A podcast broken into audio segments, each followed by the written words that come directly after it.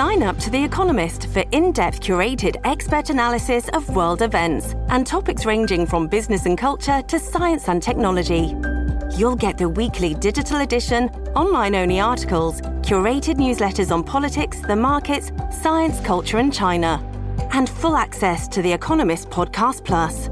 The Economist is independent journalism for independent thinking. Go to economist.com and get your first month free. Estamos de vuelta con la revista informativa de Mañana con Americano, junto a Gaby Peroso y Jolly Cuello, por Americano.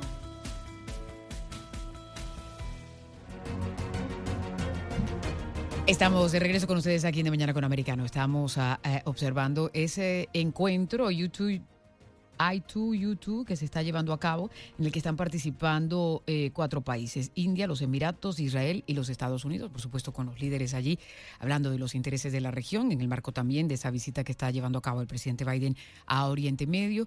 Eh, su primera parada Israel. Concluyeron hace eh, poco una conferencia de prensa donde estaba el presidente y el primer ministro.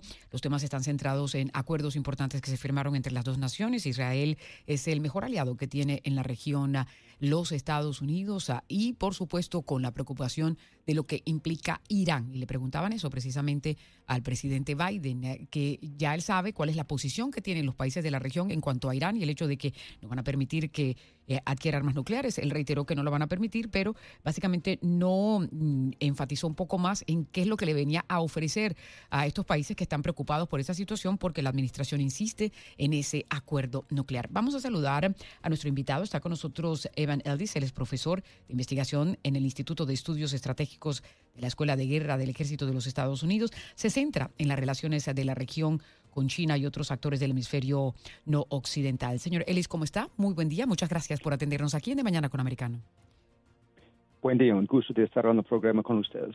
¿Qué se puede esperar de esta visita del presidente y de estas conversaciones virtuales que se están llevando a cabo ahora, en particular entre estos uh, cuatro países, India, los Emiratos, eh, Israel y Estados Unidos? Bueno, por supuesto hay, varias agendas. O sea, obviamente en, Israel, um, en, parte es una agenda de reasegurar Israel que está uh, comprometido a su seguridad y, por esto había um, un, enfoque, por ejemplo, en, programas de seguridad como el, domo de hierro, uh, el, rayo de, hierro, um, pero también mucho simbolismo del holocausto. Por, ejemplo, es, esta reunión muy emocional en, Yad Vashem. Y, bueno, aparte de esto también algo muy simbólico, la posibilidad de ir directamente desde Israel a Arabia Saudita, parte de esperanza que podría um, ser un, um, uh, un, un, un, acuerdo diplomático eventualmente uh, entre Israel y Arabia Saudita, igual como han podido uh, hacer um, con otros países en, en región uh, bajo los acuerdos de, de, Ibrahim. Aparte de esto, también uh, Israel se encuentra en un momento muy inestable uh, en cuanto a um, enfrentar otra elección, coaliciones muy, muy, frágil, y por eso yo creo que en cierta forma um, este simbolismo en reunir con, con Yair Lapid fue, fue importante. Um, lo que usted mencionó, esto, um, esta reunión en, que, que, involucra también a India, eso también es, parte del programa de Israel de, buscar no ser aislado en la región. Pero aparte de eso, también después de Israel, cuando, va a Arabia Saudita, um, esto enfoca en otras cosas. Número uno es, esta um, búsqueda de, bajar precios de, petróleo, especialmente um, enfocado no solo en Arabia Saudita, sino los otros productores del Consejo de Cooperación del Golfo, con que va a tener una reunión allá.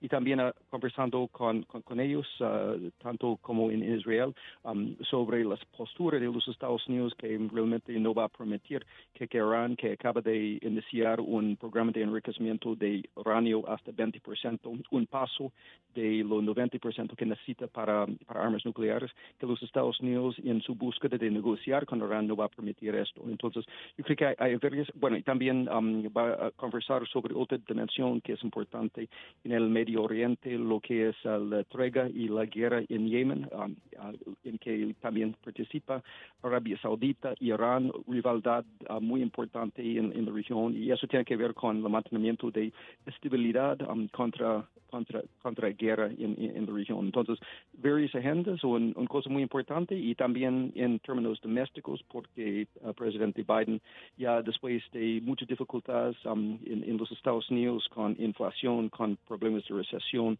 con bajo aprobación, e, etcétera, realmente necesita mostrar que, que puede tener un, éxito en, en este viaje extranjero.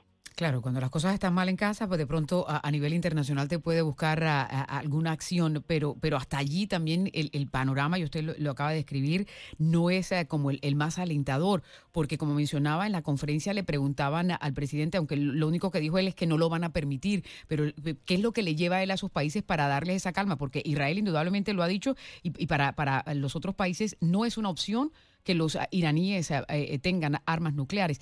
¿Qué cree usted que le puede ofrecer, además de esa palabra que tiene Estados Unidos, que eh, últimamente también la han puesto en, entredicho con todo lo que ha estado pasando a nivel internacional, lo que sucedió con Afganistán, en fin? ¿Qué más puede ofrecer Estados Unidos? Bueno, realmente eh, parece que, en este viaje um, no hay mucho de sustancia que los Estados Unidos están buscando ofrecer. O sea que um, había algo de simbolismo en cuanto al apoyo en el pasado por los Estados Unidos a, um, programas de seguridad como este domo de hierro y, rayo de hierro uh, contra vehículos no tripulados. pero eso se trata de cosas ya, ya, en camino. Yo creo que más que nada, realmente eso es, algo de diplomacia para, intentar uh, decir uh, los aliados y países, que los Estados Unidos sí sigue su enfoque en, el resto del, mundo um, y, busca, en cierta forma, coordinar en, una región con, mucha incertidumbre. Um, y también yo creo que um, otra dimensión es, mencionar uh, lo de lo de su reunión con la cabeza de, de, de, la, de, identidad uh, palestino para asegurar que también los Estados Unidos no está descuidando uh, las preocupaciones de, los palestinos, algo que es una percepción de, ellos. Entonces, yo creo que es, mucho diplomacia, pero, pero realmente uh, no está llegando para ofrecer uh, ofrecer cosas. Claro, poca sustancia, pero más bien parte de, de, esa ofensiva diplomática. Pero profundicemos un poco más en la India. ¿Qué papel puede jugar la India ahí en la región? Bueno, um, yo creo que es, es, tanto para Israel y mm, el Consejo de Golfo como, como para India. Um, um, el primer ministro Modi tradicionalmente ha sido criticado por enfocar demasiado en, en Asia y no en otras partes del, del mundo. En cierta forma, eso es una manera en que la diplomacia india puede coordinar con, esta otra parte del mundo y, mostrar que la alcance global de, su diplomacia. Uh, por otra parte, um, por Israel, um, eso es otra manera de demostrar que Israel uh, tampoco queda aislado um, solo como un actor en el Golfo, sino tiene lazos y alianzas en, en varias otras, um, en varias otras uh, partes del mundo. Pero en cuanto a, a, petróleo y otros temas uh, que, que, ya hay coincidencia de, de esos um, intereses de, de, esos países en que están coordinando. Ahora, eh, se ha anunciado también una reunión la próxima semana entre Irán, Rusia y Turquía. Eh, ¿qué, impacto puede tener esta reunión y cómo encajaría en, esta ofensiva diplomática estadounidense en el Medio Oriente? Bueno, claro, um, los maniobras de, Irán es uh, muy importante para los, otros uh, partidos en, el Medio Oriente. O sea, número uno, en el contexto de la rivalidad entre Arabia Saudita y Irán, lo que es para influencia en el Medio Oriente, no solo entre los, los sunis y, chiitas, uh, sino en, varios lugares concretos como, por ejemplo, hemos, visto en, esta guerra en Yemen pero aparte de um, sí, pero, aparte de eso hay, hay, que reconocer que um, en, en, varias otras partes del mundo el apoyo que Irán está dando a Rusia con donar drones que podría usar contra las fuerzas ucranianas, por, ejemplo, um, o la colaboración en cuanto a, petróleo, uh, hay un la posibilidad de un conjunto um, entre Irán y, Rusia ya eleva la preocupación y da ciertas opciones en cuanto a escafar sanciones para, para Rusia. Ah, entonces, esto en las maniobras de gestionar la amenaza de, Rusia es, es importante. Y, también podemos reconocer que cuando miramos en nuestra propia región, por ejemplo, países como Venezuela y este régimen de, Maduro, ah, que, que, sigue colaborando con Irán en las refinerías y también sigue colaborando con, con Rusia en el sector de, petróleo. Entonces, uh, este tipo de, coordinación tiene también implicaciones hasta nuestra propia región. Ahora, y Turquía, porque Turquía también parece que es uh, un actor clave en todo esto. De hecho, se están reanudando las conversaciones uh, eh, sobre la invasión rusa a Ucrania, pero más bien para poder diligenciar lo que tiene que ver con los asuntos de, sacar los granos eh, y evitar de pronto una hambruna mundial. Bueno, um, en, cuanto a, Turquía, sí, es, es un es un tema un poco delicado, especialmente dado um, el rol que, sigue Turquía en OTAN, um, pero especialmente Turquía, por ejemplo, en relación a, Venezuela, el rol que, ha ocupado um, se, crea en, comprar y ayudar este régimen de, Maduro lavar su, uh, su, su, oro uh, listo. pero sí, por supuesto, la dimensión de qué va a pasar con este bloqueo de um, las exportaciones de, granos ucranianos. Uh, realmente lo que es, clave para el abastecimiento de, comida en el mundo es, es una pregunta muy, muy importante. ¿Cómo calificaría usted la estrategia que está adoptando Estados Unidos con todo esto que hemos eh, conversado y de lo que está pasando en este mundo complejo? Bueno, yo creo que es, importante reconocer que mm, ya estamos con, muchas cosas en, movimiento. Um, yo creo que por un lado um, hay, elementos positivos. Número uno es la coordinación um, entre los Estados Unidos y sus aliados, uh, como uh, por ejemplo Japón y Corea y Unión Europea, no solo en Ucrania, sino en otras partes del mundo. otros lugares, yo creo que hay, ciertas discrepancias. A veces me, preocupa, por ejemplo, la postura antes de, Irán y su reconocimiento nuclear, también um, los señales que los Estados Unidos está dando a, lo que estamos dispuestos a hacer y, por supuesto um, la consideración que si estamos uh, dando cuenta de, la alza, de, poder de, China.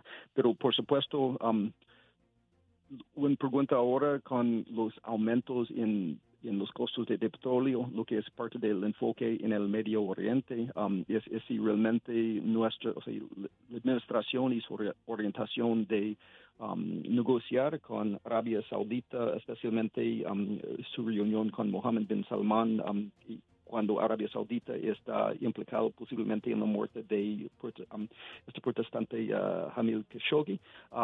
esto igual como las reuniones uh, con, con Maduro en, Venezuela también buscando de mover algo um, de, petróleo.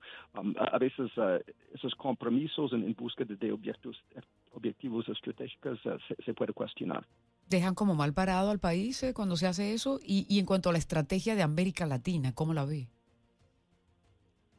Bueno, yo creo que en, este momento América Latina es un, un momento de, crisis profundo. O sea, e, está um, no solo debilitado económicamente con poblaciones muy vulnerables después de, dos uh, años uh, luchando contra COVID-19, sino también esas poblaciones más vulnerables están enfrentando uh, efectos inflacionarios de...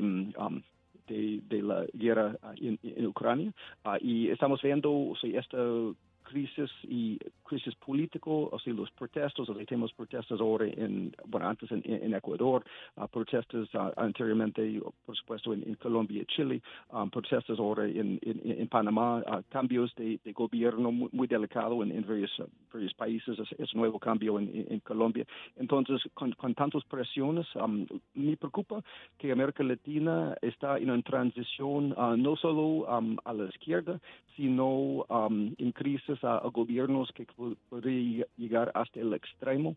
Um, y el peligro es estos extremos da um, políticas quizás um, no tan positivos en cuanto a acceso al mercado, etcétera, sino también no tan positivo en cuanto a la cooperación en, seguridad uh, con, los Estados Unidos. Uh, dado a la conexión um, físico y de familias y económicos que, tenemos uh, con, la región.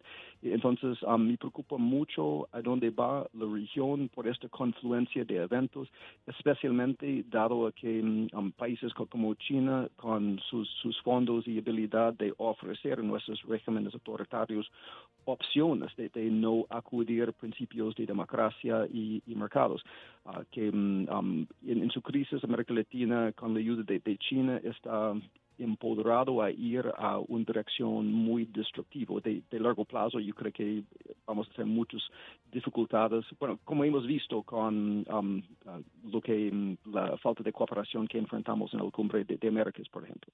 Claro, si usted tuviera el oído del presidente o tuviera oportunidad de asesorar en la política eh, eh, internacional de los Estados Unidos, ¿qué, ¿cuál sería su consejo? ¿Cuál sería su recomendación? Bueno, yo creo que más que nada, um, número uno es es, tener un concepto estratégico que, que mm, yo creo que hay, cosas buenas en cuanto a, trabajar con, con, América Latina, de fortalecer um, las instituciones, de, fortalecer democracia, derechos humanos, etcétera, pero también estar con, un ojo puesto en este avance estratégico de, China para asegurar que mm, en, buscar esos otros objetivos, que ya no estamos uh, también socavando uh, regímenes imperfectos que están puestos de, ser nuestros uh, amigos.